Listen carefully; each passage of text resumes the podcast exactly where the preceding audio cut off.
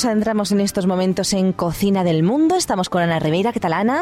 Pues tengo lástima porque hoy estoy muy apurada y solo voy si el viaje es aquí cerquita. Si no, tengo que dejarlo para otra ocasión. Bueno, cerca, cerca. Lo que se dice cerca, me parece que no, ¿verdad, Antonio? Antonio se ríe. Esto de la distancia siempre es relativa. Ana, ya lo sabes. No iremos a Marte, ¿no? No, a Marte, no, a, Marte no, a miércoles. Nos vamos a ir en esta ocasión a Zimbabue. Bueno, eso está aquí al lado, Ana. No, pero tomo nota y Aquí practicamos la teletransportación, ah, así que tú no te preocupes. que... bueno, pues Zimbabue, oficialmente República de Zimbabue, es un país sin litoral situado en la parte sur de África continental, entre los ríos Zambeze y Limpopo. Limita con Botswana, con Zambia, una punta de Namibia, Mozambique y tiene tres lenguas oficiales, el inglés, el shona y el Debele, que supongo que se pronuncia así. ¿eh? Que me perdonen porque yo este idioma como que no. Y bueno, pues podemos decir que comenzó como una colonia británica de la corona de Rhodesia, del sur, creada a partir de las tierras pertenecientes a bueno pues a aquellos ingleses verdad que eh, llegaron aquí allí a, a esta zona y bueno pues se establecieron en aquel lugar. Estamos escuchando un poquito de música. Un poquito con el idioma típico ¿eh? a ver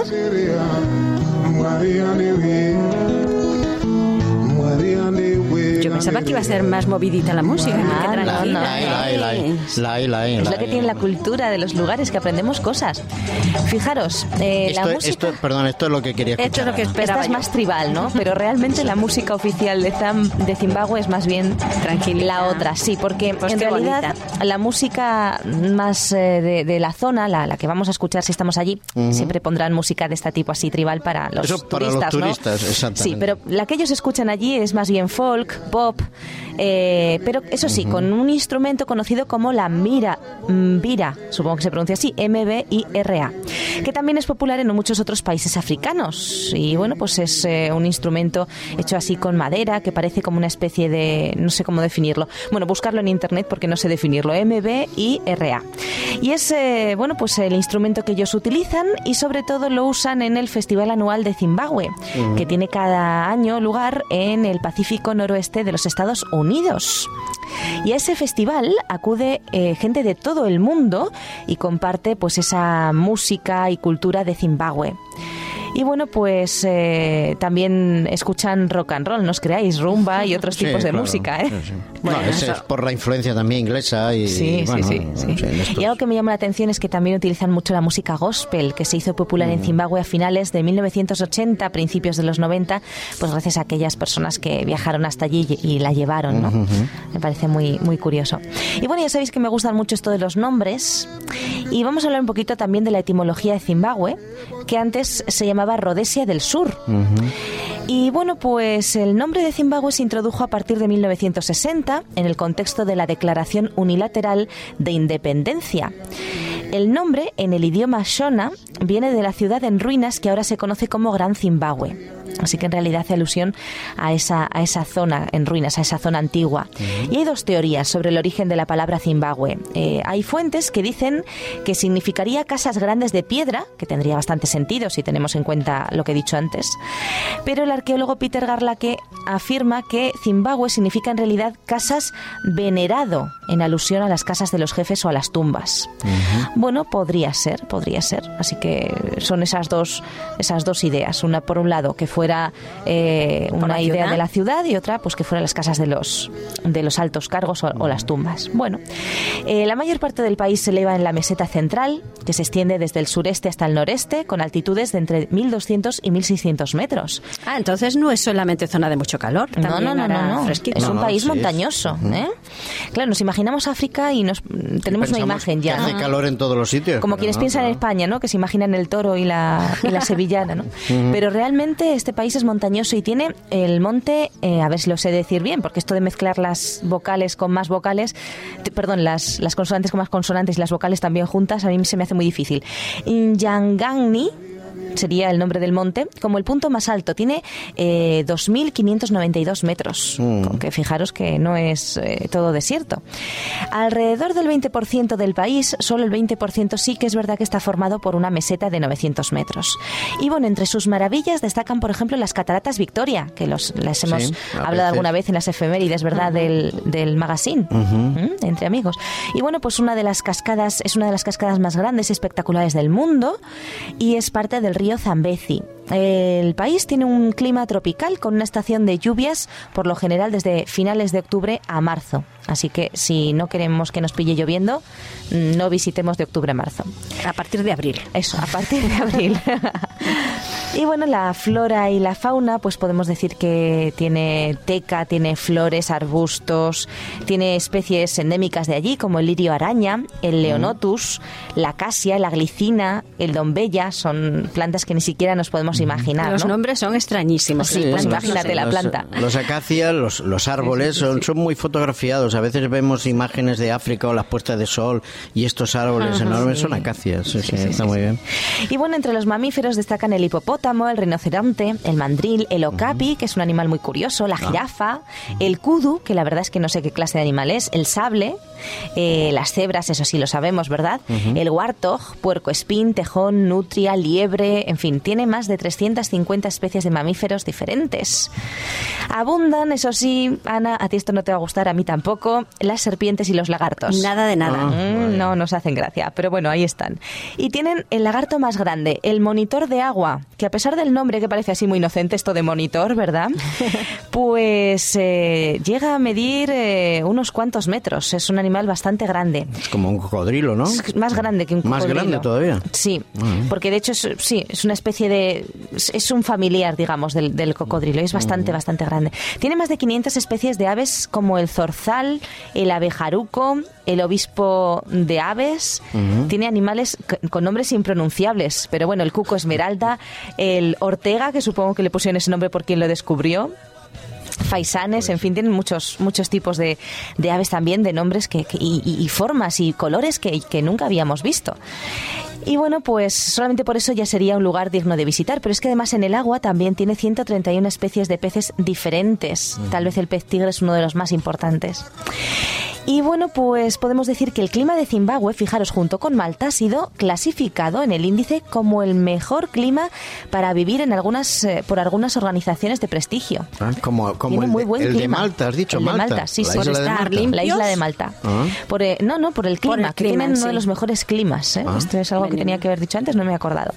Y bueno, pues eh, junto a lo del clima, que nos podría llevar a pensar, uy, qué lugar tan estupendo para vivir, las naturaleza salvaje tan maravillosa que tiene, pues también es verdad que hay informes generalizados de violaciones sistemáticas y crecientes de los derechos humanos en Zimbabue, bajo el gobierno de Mugabe y su partido. ¿eh? Algo que denunciamos porque, bueno, pues son derechos humanos, no estamos hablando de política. De acuerdo con esos derechos humanos eh, de organizaciones como Amnistía Internacional, Human Rights Watch, en fin, y otras organizaciones, el gobierno de Zimbabue viola, viola esos derechos eh, básicos como la vivienda, la alimentación, la libertad de movimiento y residencia, la libertad de reunión, eh, incluso la protección de la ley. Hay ataques a la prensa, a la oposición política, a la sociedad civil, en fin, eh, hay muchísimos problemas, muchísimos problemas en Zimbabue en cuanto a sus derechos humanos, lo cual es muy triste. Y bueno, pues eh, por contra, Zimbabue tiene una tasa de alfabetización de adultos de aproximadamente el 90%. Muy bien. No estamos hablando de un lugar de África profunda, aunque sí un lugar de violencia y de, en fin, de, de falta de esos derechos, pero no es un lugar eh, que no sepan leer o escribir o tengan una baja cultura. No, no. El 90% de la población tiene por lo menos unos mínimos de, de cultura. La parte más rica de la población suele enviar, de hecho, a sus hijos a escuelas privadas en comparación con el funcionamiento del gobierno. O sea, las- el gobierno insiste en que los lleven a, a escuelas públicas, pero la mayoría de la gente lo lleva a escuelas privadas porque de todos modos tienen que pagar. Ya. Así que, por lo menos, pues bueno, eh, supongo que sea también por temas políticos y sociales, ¿no? Y bueno, si nos vamos a hacer turismo a Zimbabue, pues eh, tenemos que ser conscientes de que eso implica embarcarse en toda una aventura por la sabana. ¿eh? Es el sitio ideal para ir de safari y encontrarse de lleno con la naturaleza del lugar. Es uno de los destinos más vírgenes de África y uno de los menos visitados, tal vez por lo comentado anteriormente. En fin, eh, podemos visitar Harare, que es la capital, constituye el centro industrial del país, es una ciudad muy sofisticada, caracterizada por muchos colores, arquitectura contemporánea. ¿eh? Y bueno, tienen un museo moderno, una galería nacional, eh, tienen parques, tienen lagos, tienen reservas eh, de leones, tienen jardines botánicos, tienen, en fin, muchísimas cosas interesantes. no tienen nada que ver con la imagen que tenemos de, África, ¿no? Yo de Harare podría deciros, y seguramente que no lo sabéis, que mi sobrina, Belén, nació en Harare. Ah, mira. En los años que estuvieron en Mozambique, sus padres, bueno, mi hermano, ellos se desplazaron a Zimbabue la situación económica y del país era mejor que la de Mozambique en ese momento y, mi sobrina nació en Harare. Bueno, pues hay muchísimos lugares eh, naturales también para ir a visitar, pero como son tantos, vamos a pasar a la gastronomía. Muy bien. y bueno, pues el sector agrícola de Zimbabue es muy rico, produce muchísimos productos, por lo que su, su cocina pues también tiene mucha, mucho que ofrecer. Eh, los platos del país están compuestos en su mayor parte por verdura y fruta que se consume junto a carne y muchas especias.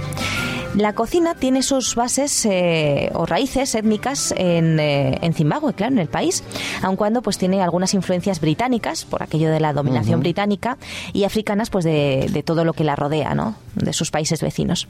Podemos decir que el, maíz es el producto agrícola más abundante y de hecho el plato que vamos a elaborar se hace precisamente con maíz.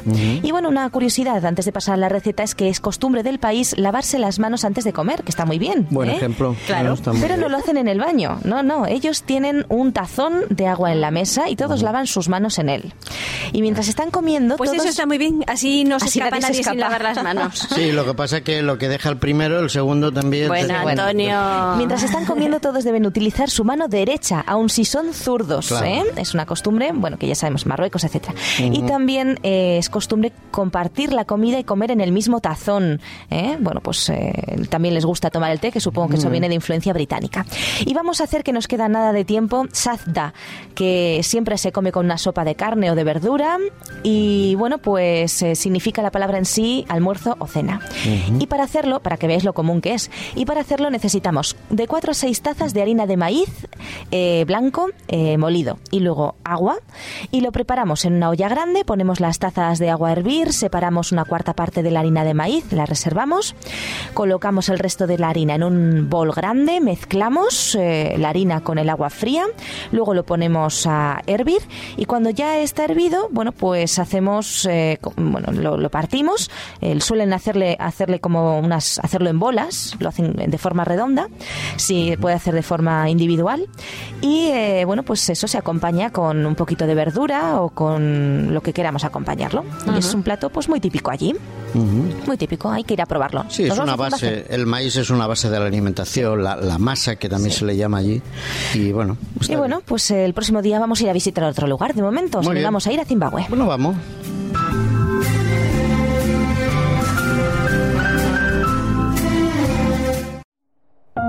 Producido por hopmedia.es